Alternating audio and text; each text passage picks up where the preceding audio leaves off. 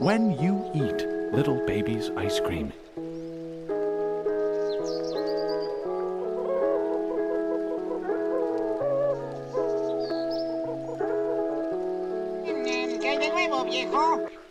¿Por qué siempre ponemos el ventilador en dos?